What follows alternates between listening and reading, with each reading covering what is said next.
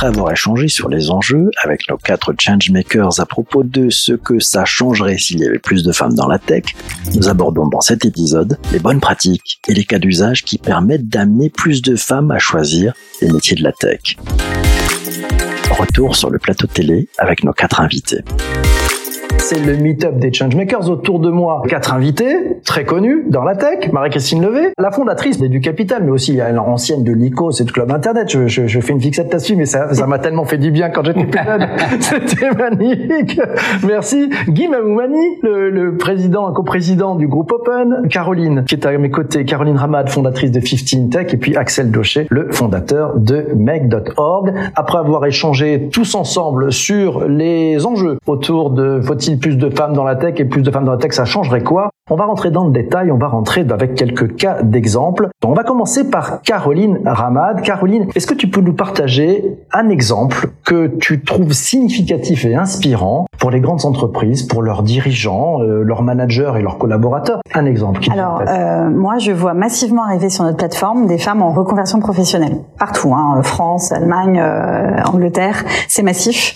Euh, et le dernier commentaire, moi, qui m'avait vraiment marqué, c'est une Allemande qui vient de faire une école, euh, un bootcamp sur la data science et qui a dit j'ai sacrifié euh, bah, du coup ma carrière pour les enfants parce qu'en Allemagne vous savez vous êtes obligé de faire un choix un peu crucial. Je veux rentrer dans la data science aidez-moi. Donc moi je dis aux entreprises et aux scale-up euh, globalement qui lèvent des, des, millions on a une opportunité majeure. C'est 50% de notre flux. J'ai des femmes qui ont fait euh, du euh, marketing du couture qui se reforment en front-end. J'ai des femmes qui n'ont pas le bag qui se reforment en back-end j'ai des femmes qui vont en data science. C'est colossal. Donc elles ont compris. 30 ans, 35 ans, elles savent que la tech, elles ont peut-être pas eu l'occasion de le comprendre plus tôt dans leur éducation, mais euh, les messages sont passés. Je trouve juste la, les entreprises pas à la hauteur de l'enjeu. Aujourd'hui, à part les grands groupes euh, CAC 40 ou euh, voilà euh, FTC 100 vont, vont, pouvoir éventuellement mettre en place des programmes d'éducation comme Orange Campus. Les, les, enfin, les, les clients qu'on a actuellement font ça, mais ce n'est pas assez. Il faut que on, on, on garantisse à ces femmes qui font ce choix de faire des Adatech School, des bootcamps de wagons, un job garanti. Parce que c'est un risque pour elles d'avoir fait cette reconversion. Et aujourd'hui, c'est pénible pour elles de mhm. trouver un emploi. C'est pénible parce qu'elles coûtent à l'entreprise. Elles vont coûter en moyenne trois ans de formation. Donc, qu'est-ce qu'on fait comme incitation? On en parlait avec Elisabeth Moreno la dernière fois. J'espère qu'on pourra continuer cette conversation parce que je vois une opportunité majeure. Voilà, bien au-delà encore des jeunes filles qui vont arriver dans l'éducation. C'est ces femmes, elles sont là. Elles me demandent tous les jours un job. Je n'ai pas un quart des entreprises qui sont capables de les accepter. Donc, qu'est-ce qu'ils font? Ils me disent, bah moi, c'est quand c'est en interne la reconversion, bah je sais que c'est un talent RH, donc j'accepte de la de la prendre en. Mais je ne vais pas prendre le risque à l'extérieur. Bah, qu'est-ce qu'on fait de ces gens? Ces femmes qu'on a appelées vers la tech, mmh. qu'est-ce qu'on en fait? C'est pas les grandes écoles numériques partout. Dire, moi, je les, elles viennent des décodeuses, elles viennent de des bootcamps euh, en, en, Espagne, enfin partout. Qu'est-ce que j'en fais? Je n'ai que, euh, je dirais, un dixième des entreprises qui peuvent les accéder. Donc là, on va faire. Réponse. Voilà. Ah bah, vas-y alors. Alors, vas-y Guy, qu'est-ce que tu préconises? Écoute, d'abord, je partage tout à fait ce que tu as dit. Hein, c'est un vrai gâchis hein, de ne pas s'occuper des reconversions. Et je, je l'avais initié au moment où j'étais président de Syntec Numérique, mais maintenant ça se développe énormément c'est le POEC, plan opérationnel de euh, retour à l'emploi, donc individuel ou collectif. Donc il s'agit euh, aux candidats dont tu parles de s'adresser à leur pôle emploi en leur disant j'ai envie d'aller dans le numérique, le euh, l'organisme, c'est l'OPCO maintenant, je crois, ou l'OPCA, je sais plus, qui enfin financer ça, c'est l'organisme de formation du numérique qui va financer cette formation. Et surtout, pour te rejoindre, des entreprises vont dire moi, si vous formez ces 20 personnes là, eh bien, je m'engage à les recruter. Et pour te montrer que c'est tout à fait pratique, Open vient de lancer trois PEC dans lequel il y a 20 personnes à chaque fois qui vont nous rejoindre à la fin de cette formation. Et donc, j'invite évidemment surtout les femmes à aller s'inscrire pour pouvoir bénéficier de ces formations. C'est pratique, financé, avec engagement de recrutement. Donc c'est vraiment, je crois, l'objet même de notre euh, débat de ce jour. Voilà une indication à faire. Et c'est valable dans toutes les régions de France. Et il y a près de plusieurs milliers de personnes qui sont formées chaque année et qui viennent de tous les horizons. C'est pas des informaticiens d'ailleurs, hein, justement. C'est ça qui est intéressant par rapport à ce que tu as dit. Ouais, bien sûr. Donc c'est intéressant. Euh, ça, ça marchera pas pour toute l'Europe, euh, mais c'est intéressant pour la France. Et après, moi, je vois toutes celles qui ont déjà commencé, qui n'ont pas bien été aiguillées, et je vois que c'est pénible pour elles aujourd'hui. Et donc, je, je veux résoudre euh, ce, ce, cette problématique et continuer à les, on va les matcher avec des mentors et tout ça. Ok. Tiens, je me tourne maintenant vers Marie-Christine. Marie-Christine, en tant que fondatrice d'Educapital, tu es board member dans, dans plusieurs sociétés, de la tech, des télécoms. Tu as finalement un, poste d'observation où tu dois avoir pas mal de cas, euh, de bonnes pratiques là-dessus? Alors moi, je pense que le, point fondamental, c'est qu'il n'y a pas assez de... Alors effectivement, il faut celles qui sont dans la tech, les aider à évoluer et tout, mais le point fondamental, c'est qu'il n'y a pas assez de femmes qui vont euh, dans, dans la tech, de femmes qui créent des entreprises euh, dans la tech. Donc nous, aujourd'hui, dans le deal flow, c'est tous les projets qu'on reçoit, on reçoit moins de 15% de projets portés euh, par des femmes ou par des équipes avec des femmes cofondatrices. Et on a réussi à investir quand même dans 35% de projets portés euh, par des femmes ou cofondés par des femmes.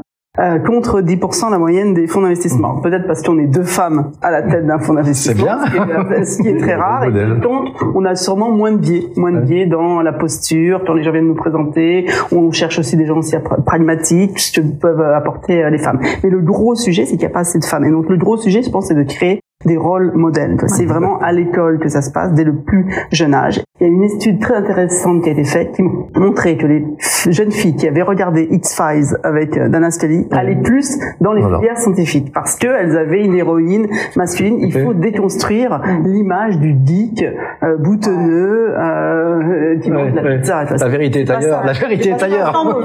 C'est pas ça aujourd'hui euh, le numérique. Donc il faut du rôle modèle. Il faut apprendre le code dès le plus jeune âge il faut que les parents aussi déconstruisent leurs stéréotypes. Nous, on a investi dans une société qui s'appelle Magic Makers, qui propose des cours de code pour les enfants. Ils font un travail formidable, mais les parents, il y a 28% des, seulement de filles dans les cours Magic Maker qui s'adressent dès, dès 6 ans, 7 ans. Donc les parents viennent eux-mêmes avec des stéréotypes, avec des premiers stéréotypes. On dit même que c'est même encore plus petit dans les jeux que l'on va offrir aux enfants. Mais ben, je pense que moi, l'école me paraît être le vecteur le plus important pour changer une société. C'est donc dès l'école qu'il va falloir apprendre à coder, mais peut-être pas à coder de manière rébarbative euh, du Python, mais à, coder, à, à, travailler en groupe, à travailler sur des avoir projets, ces, logiques et ce mindset. c'est avec du role modèle, en montrant que euh, voilà le code, on n'apprend pas à coder pour savoir coder, les machines le feront pour nous, mais on apprend à coder pour mieux comprendre l'environnement Donc c'est voilà, dès l'école, c'est un long process, c'est la société entière qui doit s'emparer de ce sujet pour faire en sorte que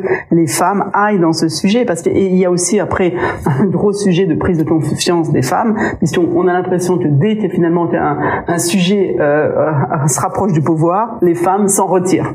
Oui, parce qu'elles étaient beaucoup plus nombreuses au débarrage euh, dans la tête. Moi, quand j'ai commencé dans la tête en 97, il n'y avait pas du tout de sujet, une femme ou pas, dans la tête. Les gens y allaient pour euh, l'aventure, pour, je sais pas si c'est la impression, parce que c'était des super projets et on avait envie de l'aventure. Et maintenant, les filles, finalement, se mettent elles-mêmes des, des contraintes. Donc, il y a un énorme sujet de société. Donc, sujet sur l'éducation, ça va prendre le temps d'une génération quand même, cette histoire-là. on peut aller vite, hein, on, peut aller vite. Hein, si euh, il y a des, il y a une, association qui s'appelle 100 000 entrepreneurs où il y a des entrepreneurs qui viennent témoigner dans les écoles. On peut aller vite. Hein, C'était mhm. euh, les jeunes, le plus jeune âge, on fait euh, voilà manipuler, travailler euh, les, les, élèves sur des mhm. sujets de code. On peut aller vite, mais voilà, c'est un, enjeu politique. Un enjeu politique. Je pense que l'éducation devrait être l'une des premiers sujets de campagne de nos prochaines élections, et c'est un enjeu de changement de société. C'est un enjeu politique. Au cœur, au cœur. Je me tourne maintenant vers Axel. Axel, t'as, as, chez Publicis, chez chez Deezer, chez dans tout ton parcours, tu as eu l'occasion de, de recruter en tant que manager de nombreuses femmes. Euh, est-ce que tu as un, exemple qui te vient euh,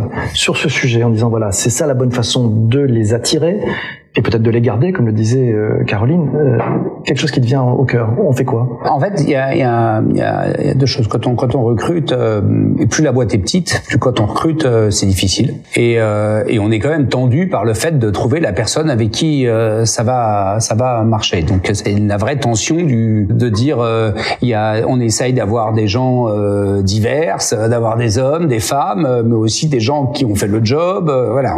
dans une grosse boîte, on peut avoir des filières, on peut recréer du temps long dans une petite boîte, c'est c'est très dur. Moi, je pense que ce qui a été déterminant, là, je vois chez Med.org, c'est ma cofondatrice, parce que donc Alicia Combaz, avec qui vraiment on a, on a monté la boîte à deux, pas parce que elle portait l'envie de recruter des fans et moi je voulais recruter des hommes et que c'est équilibré, mais parce que euh, euh, ça, ça envoie plein de signaux en interne dans le comportement des gars finalement, ça, ça, enlève plein de choses. Hein, le fait que, que tout en haut euh, il y a une femme, ça envoie plein de signaux dans les entretiens euh, d'embauche, euh, etc. Et ça, et ça rend, euh, ça enlève tous les biais, tous les biais que que même même un, un, un, gars qui a envie de dire je veux, il y, a des biais. On est on est on est on est tous faits, on est tous humains et on a tous des biais. Donc voilà, il faut mettre un contre-biais. Et la deuxième chose, c'est je voudrais revenir sur l'histoire parce qu'en fait, il y a plein de choses qu'on pourrait faire partout et, et on est un petit peu effrayé parce qu'on dit est-ce qu'on est à l'échelle du sujet? Parce que euh,